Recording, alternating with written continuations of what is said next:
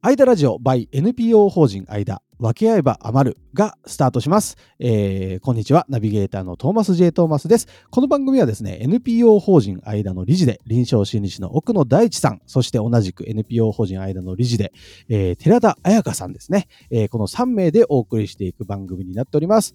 奥野さん何か一言お願いしてよろしいでしょうか？はい。まず、そもそも聞いてくださって本当にありがとうございます。もう、奇跡です。奇跡ですはい、本当に本当に。はい、これを、これをタップしてくださった奇跡です、まず。確かにねそれはそうですよね、うん嬉しいです以上。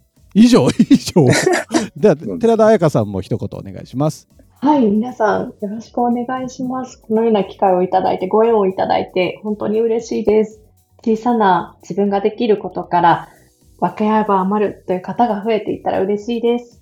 聞いてください。よろしくお願いします。はい、ありがとうございます。